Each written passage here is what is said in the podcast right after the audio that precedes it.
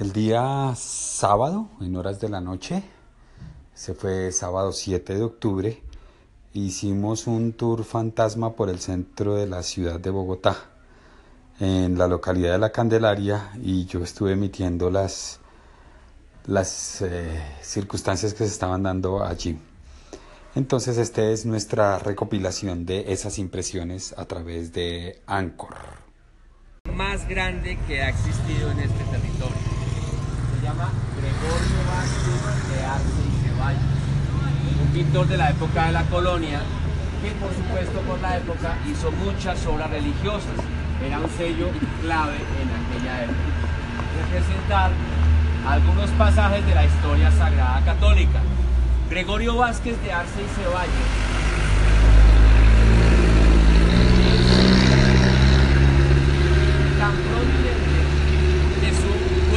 encuentra enterrado en la Catedral Prima de Bogotá, junto a los despojos mortales de don Gonzalo Jiménez de En su época la gente lo quería mucho. No nos imaginemos a los personajes históricos de la colonia como esos viejitos gordos, de bigote, serios. No, era un muchacho alegre, sus amigos le traían lienzos, le traían pigmentos, pinturas, pinceles, cuando viajaban a Europa y los indios del sector también lo querían mucho, le traían flores en costales. Él maceraba las flores para hacer sus pigmentos. Como otro dato curioso que yo sé también que todos lo recuerdan, una vez estuvo preso porque se intentó secuestrar una novicia de un convento. Esta casa es la casa en la que nació y vivió muchos años don Gregorio Vázquez de Arce y Ceballos ha pasado por muchas generaciones y familias, pero quienes han habitado allí dicen que en un parque interior se escuchan ruidos en las noches. La gente no se atreve a asomar. Sin embargo, al día siguiente cuando se asoman, encuentran piedras golpeadas contra el piso y algunas flores que han sido maceradas. ¿Verdad? No saben pero esta casa ha tenido múltiples usos. Ha sido inquilinato, bar, fue droguería, fue expendio de carne. Hoy es un sitio de encuadernación y fotocopia. No sabemos de aquí a unos años qué será. Pero esta casa guarda el recuerdo del señor Gregorio Vázquez de Arce Ceballos, que también sabemos que al frente de la iglesia de la Candelaria, administrada desde comienzos por los monjes agustinos recoletos venidos de España. Hoy sabemos y recordamos que la fiesta de Nuestra Señora de la Candelaria, patrona de los agustinos recoletos, junto con la imagen de San Agustín, es el día 2 de febrero. Cruzamos diagonal y vamos a la plazoleta. No eran déspotas, tiranos, la gente no los odiaba, la gente los quería mucho. Algunos, por supuesto, toda regla tiene su excepción. Pero acá venimos a hablar del último de los virreyes que salió el día 9 de agosto de 1819 al enterarse de la pérdida de territorio en la batalla de Boyacá a manos de Simón Bolívar y Francisco de Paula Santander. Ese personaje es el virrey más detestable que existió en Santa Fe de Bogotá y por consiguiente en la Nueva Granada. Estamos hablando de Juan Sámano. Juan Sámano era un hombre cojo, jorobado, y cuando la gente se acercaba amablemente a saludarlo, respondía al saludo escupiéndole en la cara y pateándolos. Ese fue Juan Sámano siempre culpó de la pérdida de Boyacá a José María Barreiro, el coronel Barreiro que todos conocemos de la historia de la batalla de Boyacá. José María Barreiro tenía 25 años. Sámano ya estaba por los 63, 65 años y culpó a Barreiro de su inexperiencia, sobre todo por la pérdida de la batalla de Boyacá. Recordemos también que para la época Bolívar tenía 36 años y Francisco de Paula Santander 27 años. Eran personas muy jóvenes. Dicen quienes viven por acá que a veces aparece una figura escupiendo a las personas, renegando contra Bolívar y Santander, incluso contra José Antonio Anzuategui también, otro de los héroes de Boyacá. Salió huyendo el 9 de agosto de 1819 al enterarse que dos días antes se había perdido la batalla del puente de Boyacá a manos del ejército libertador. Si vienen algún día por estas calles y caminan de noche, tengan mucho cuidado,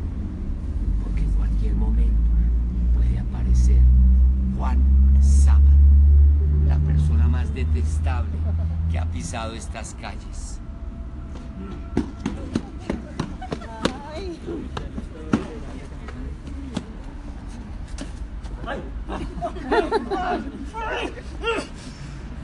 ¿Dónde está la pola? ¿Dónde está la pola? Ustedes, ustedes son vasallos de la Nueva Granada.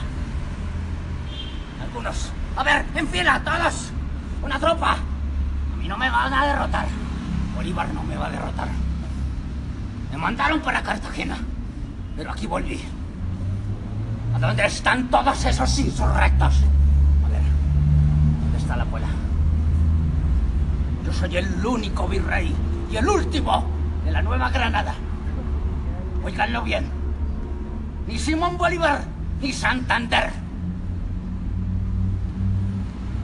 ¿Y usted que me mira? ¿Usted qué está haciendo ahí? ¿Qué les está diciendo? En el año de 1990, la Corporación de la Candelaria tomó la casa. Eso no es de la Nueva casa Granada. También tuvo múltiples usos. Rescataron la edificación que había sido guaqueada a lo largo de la historia. Y en el año 2008, cuando se inauguró el Museo de Bogotá, ¡Maldito Bolívar! ¡Maldita Santander! Volveré. En las noches de ustedes volveré. encontraron algo muy interesante. Un documento importantísimo firmado por el mismísimo virrey Juan Sámano. La lista de lavandería, diciéndole a sus sirvientes que fueran cerca a recoger 10 casacas, 12 pantalones y algunos pares de medias. Algunos muebles se encontraron y están o en el Museo de Arte Colonial o en el Museo Nacional. Pero riquezas no se encontraron. Se supone que él se llevó todas las riquezas, pero la gente, dudando, tomó poco a poco posesión de la casa. La guaqueó, la saqueó y no encontraron nada. Sino hasta el año 2008, como ya les dije, se encontró la lista de lavandería no eran déspotas, tiranos, la gente no los odiaba, la gente los quería mucho. Algunos, por supuesto, toda regla tiene su excepción.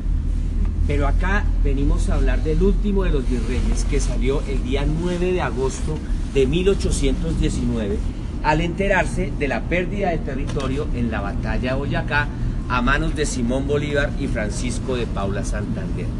Ese personaje es el virrey más detestable que existió en Santa Fe de Bogotá y por consiguiente en la Nueva Granada. Estamos hablando de Juan Sámano. Juan Sámano era un hombre cojo, jorobado y cuando la gente se acercaba amablemente a saludarlo, respondía al saludo escupiéndole en la cara y pateándolos. Ese fue Juan Sámano siempre culpó de la pérdida de Boyacá a José María Barreiro, el coronel Barreiro que todos conocemos de la historia de la batalla de Boyacá. José María Barreiro tenía 25 años. Sámano ya estaba por los 63, 65 años y culpó a Barreiro de su inexperiencia, sobre todo por la pérdida de la batalla de Boyacá. Recordemos también que para la época Bolívar tenía 36 años y Francisco de Paula Santander 27 años. Eran personas muy jóvenes. Dicen quienes viven por acá que a veces aparece una figura escupiendo a las personas, renegando contra Bolívar y Santander, incluso contra José Antonio Anzuategui también, otro de los héroes de Boyacá. Salió huyendo el 9 de agosto de 1819 al enterarse que dos días antes se había perdido la batalla del puente de Boyacá a manos del ejército libertador. Si vienen algún día por estas calles y caminan de noche, tengan mucho cuidado, porque en cualquier momento puede aparecer Juan Sábado, la persona más detestable que ha pisado estas calles. Ay.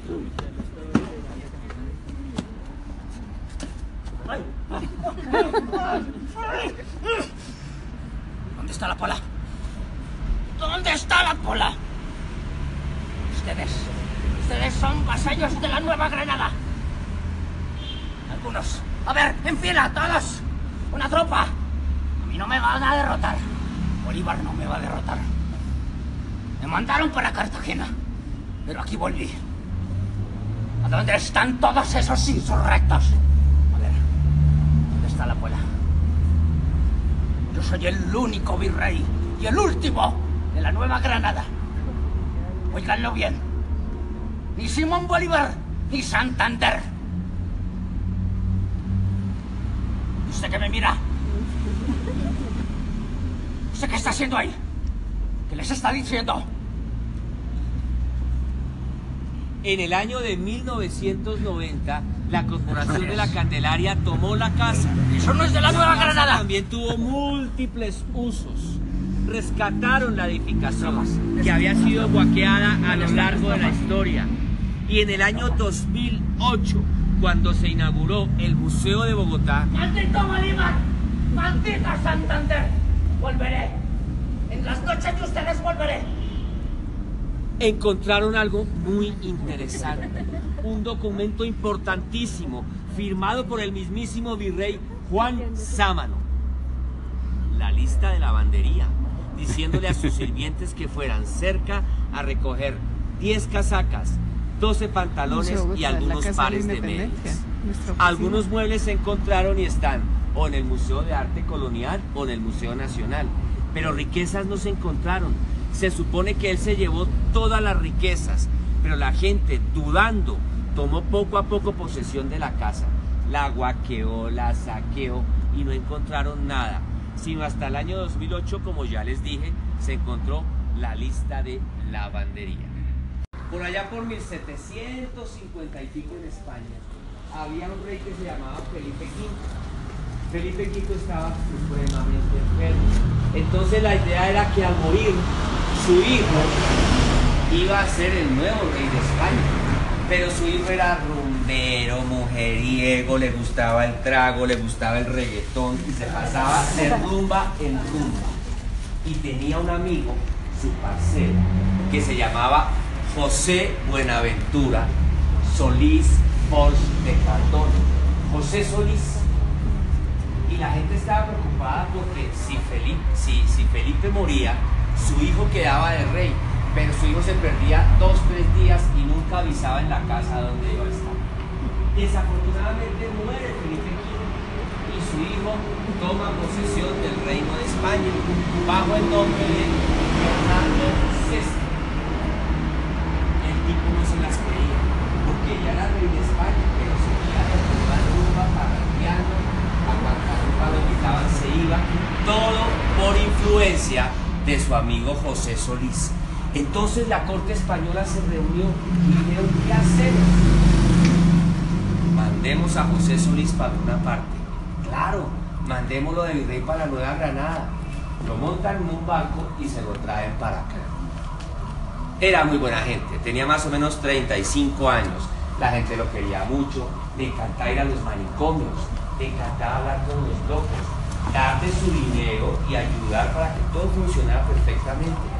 En cierto momento llegó una vez al manicomio de Santa Fe Bogotá y preocupado por la alimentación de los locos, a quien les daba mucho dinero para que los mantuvieran a los frailes, los frailes a los locos, le preguntó a uno de los locos, ¿y cómo está la comida? ¿Cómo nos está yendo? Y este hombre le respondió, Su Excelencia, a decir la verdad, aquí los frailes comen como locos. Acto seguido, José soltó una carcajada y ordenó más dinero y más alimentación para los locos. José Solís seguía siendo rumbero y a veces llegaba a Palacio, al Palacio de los Virreyes, ahorita lo vamos a ver dónde quedaba, en unos perronones, a pelearse con los guardias que nunca lo dejaban entrar, hasta que finalmente lo reconocieron. Este es el virrey Solís, siempre era su excelencia, sí. Llegaba Total decidieron, y todo el mundo lo supo, en el Palacio de los Virreyes abrir una pequeña puerta. Todo el mundo sabía que por ahí entraba y salía el virrey de sus parrandas. La gente lo quería mucho. Y se enamoró perdidamente de una mujer aquí en Bogotá. Se llamaba María Lugarda de Ospina. Le decían la marichuela. Resulta que ella vivía con su hermana, María Petronila, y con su mamá, María Magdalena. Y la gente les decía las marichuelas. El enamorado perdidamente de la marichuela fue escándalo en Bogotá. Sin embargo, la gente sabía que era un amor real. Pero en un momento dado, pasado mucho tiempo, él hace un examen de conciencia y se da cuenta que su vida ha sido disoluta, desordenada, rumbera, parrandera, reggaetonera. Y decide renunciar a su título de virrey y se vuelve monje franciscano y se interna en la iglesia de San Francisco como custodio de la iglesia de San Francisco, diagonal a City TV. Pero desafortunadamente María Lugarda quedó triste, porque su gran amor ya era un amor mucho más prohibido, era un hombre de Dios. Y convencida por todo el mundo se interna en este lugar, en el convento de las Carmelitas. ¿Por qué se llama Camarón del Carmen? Porque resulta que se hizo en esta parte verde que vemos allí una pequeña bóveda a la Virgen del Carmen. Luego fue el convento de las Carmelitas donde ella se refugió. Años después fue saqueado por las tropas de Tomás Cipriano de Mosquera, también fue hospital militar, en fin, y solamente se conserva la fachada y la torre y el camarín. Pero resulta que retomando nuestra historia, María Lugarda no quería ser monja ni nada por el estilo y se escapaba siendo novicia a declararle su amor ya no al virrey Solís, sino a Fray José de Jesús María. El virrey de la época, don José Mesía de la Cerda, cansado de tanto escándalo, Seguimos por acá. Por por favor.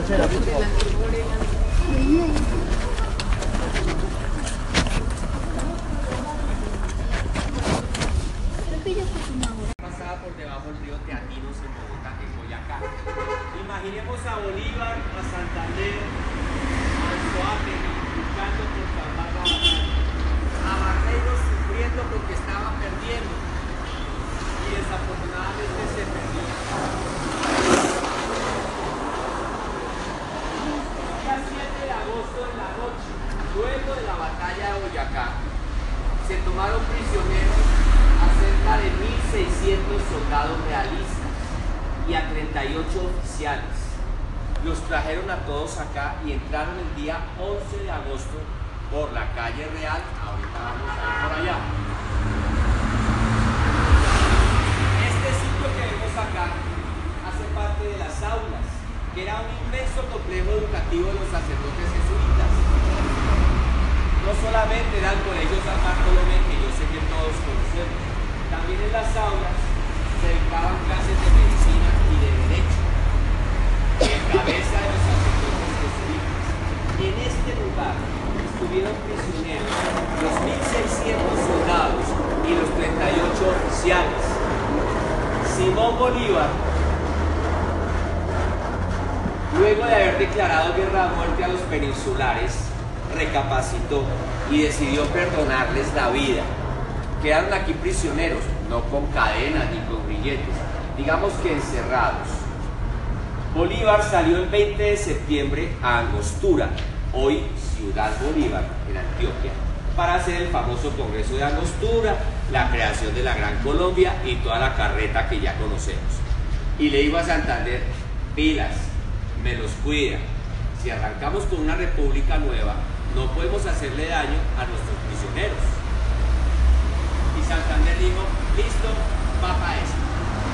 20 de septiembre. El día 11 de octubre, por orden de Santander, ordenan sacarlos a todos de acá. Llevarlos a la Plaza Mayor y fusilarlos. Era un pillo. Llegó un momento en el cual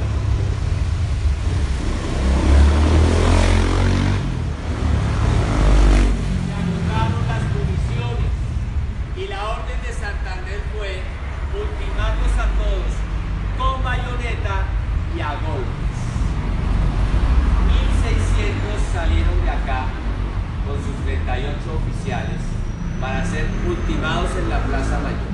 Obviamente, cuando llegó Bolívar y se enteró,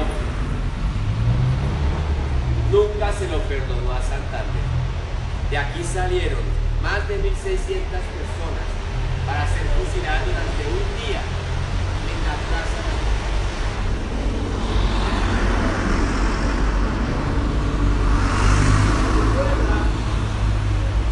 En la Candelaria hay sitios muy hermosos en los cuales guardamos excelentes recuerdos de alegría, de lo que somos, de nuestra cultura. Pero hay muchos lugares también que conservan mucho dolor y mucha injusticia por parte de muchos de los próceres de nuestra independencia, que finalmente, como ya recordamos, eran personas jóvenes, que tenían muchos aciertos, pero también muchos las aulas iban más hacia abajo. Está partida por la carrera, pero también hacía parte el complejo de lo que hoy conocemos como el Museo de Arte Colonial.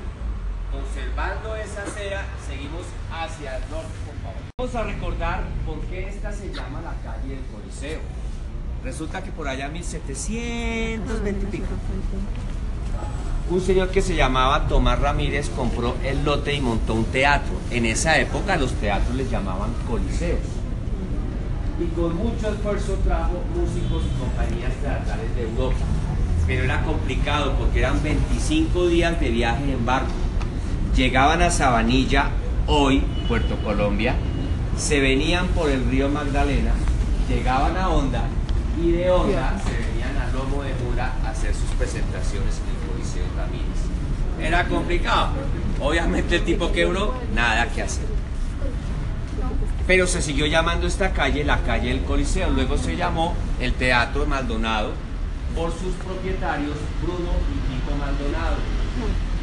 Desafortunadamente el gobierno de Rafael Núñez lo expropió para construir el Teatro de Colón en 1892 para conmemorar los 400 años del descubrimiento de América. Esa expropiación se hizo habiendo muerto Bruno Maldonado. Quienes vienen aquí al teatro a hacer sus presentaciones afirman a pie juntillas que en el foso se ve a veces una figura de un hombre pasar, asustar a las personas, moverles los objetos, en algunos casos desafinar algunos instrumentos. Un pianista muy famoso llamado Alfred Brendel, antes de dar un concierto aquí en Bogotá, notó que su piano misteriosamente había sido desafinado. Y hay quienes aseguran que es el fantasma de Bruno Maldonado, protestando por la arbitraria expropiación del presidente Rafael Núñez. Aquí tenemos la casa de Rafael Pombo. Rafael Pombo no solamente fue un escritor de obras infantiles y de cuentos con moraleja, también fue político, fue estadista, criticaba mucho las obras del gobierno, se opuso a los gastos innecesarios en la obra del Teatro Colón, se opuso a los gastos innecesarios Martín. también que se presentaron cuando la construcción, una de las etapas de construcción del Capitolio Nacional. Y tenía un amigo que quería mucho, se llamaba Rufino José Cuervo.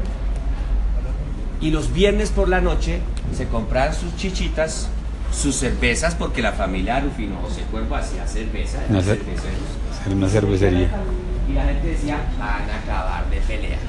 De pronto la gente se daba cuenta que en esos balcones escuchaban los gritos de Pogo y de Cuervo, renegando del gobierno, hablando en contra de la política.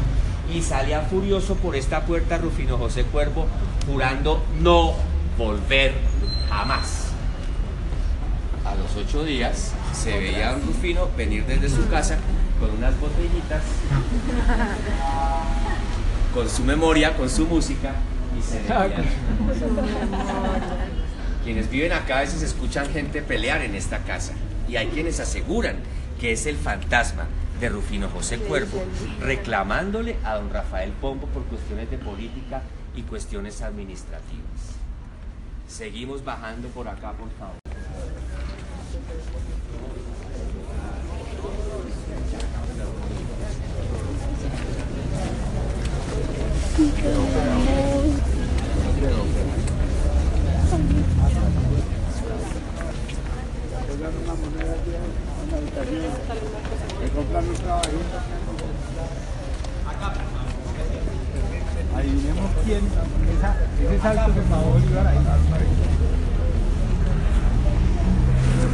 Una frescura de memoria que yo sé que todos lo recuerdan del Palacio de San Carlos.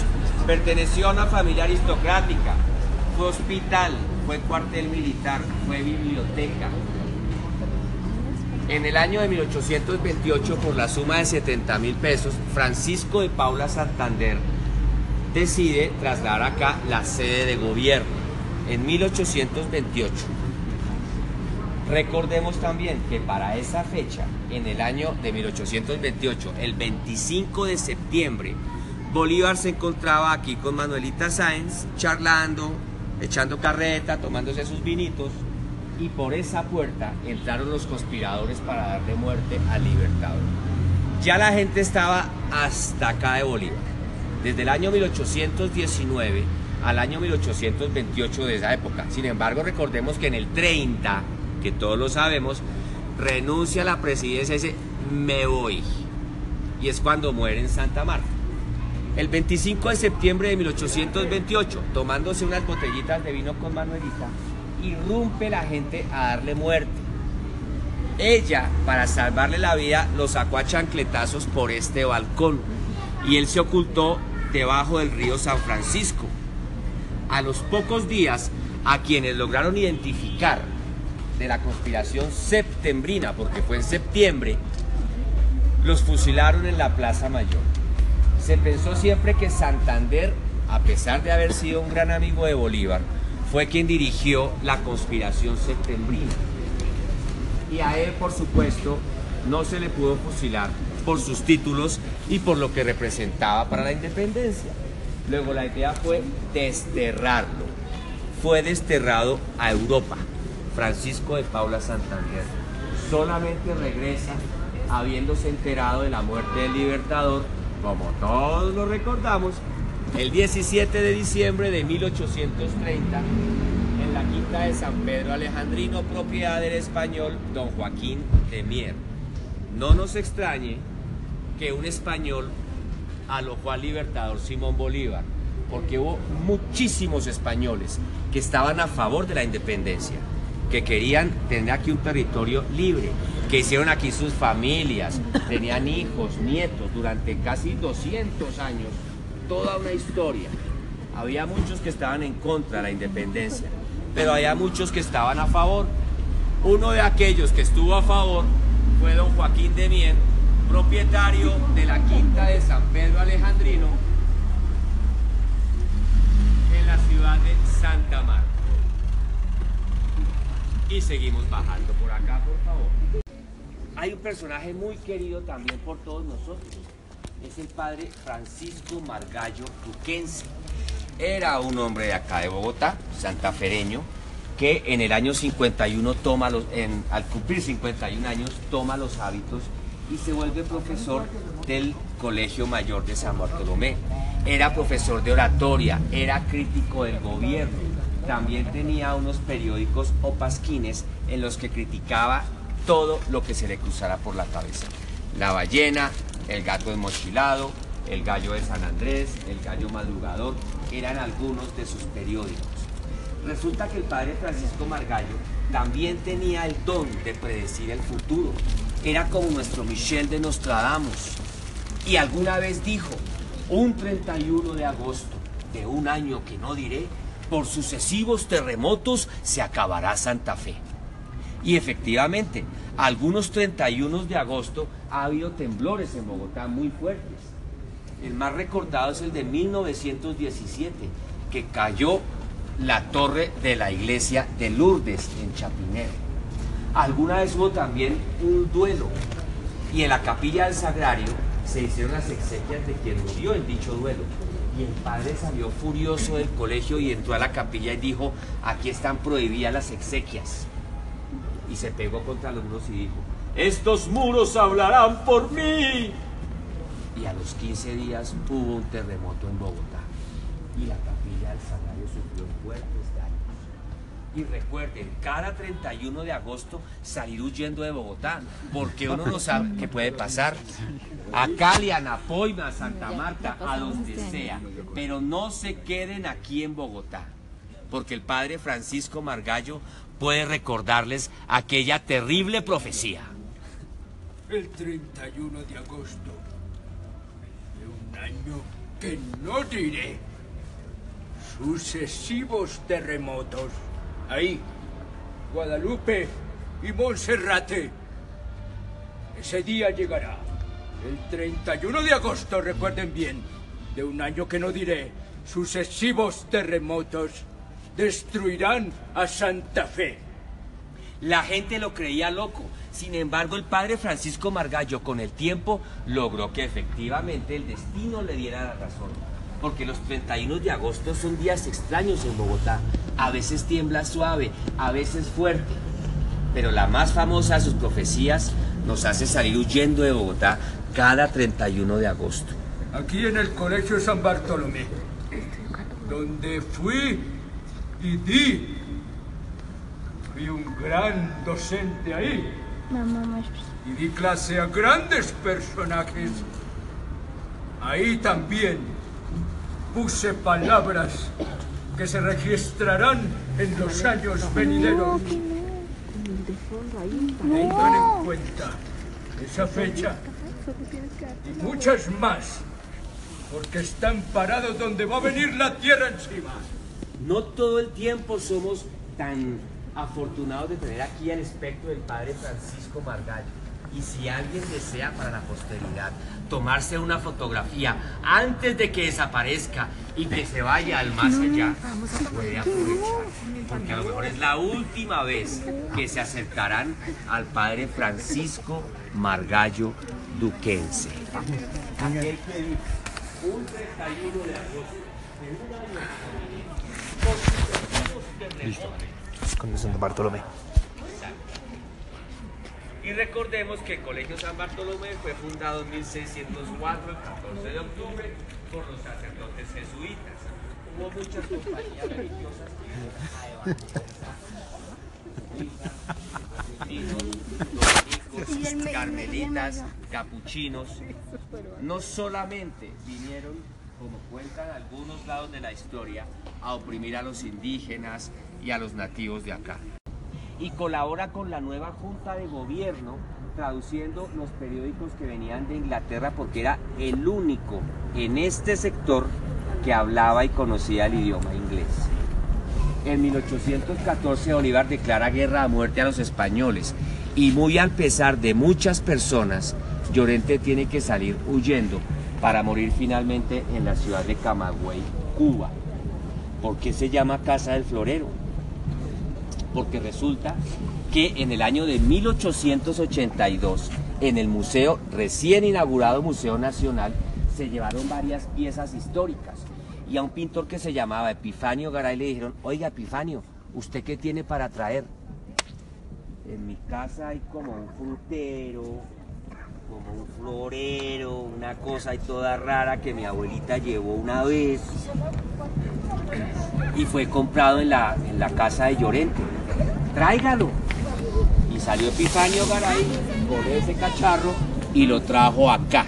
Y se inaugura en 1960 el Museo de la Independencia o Casa del Florero.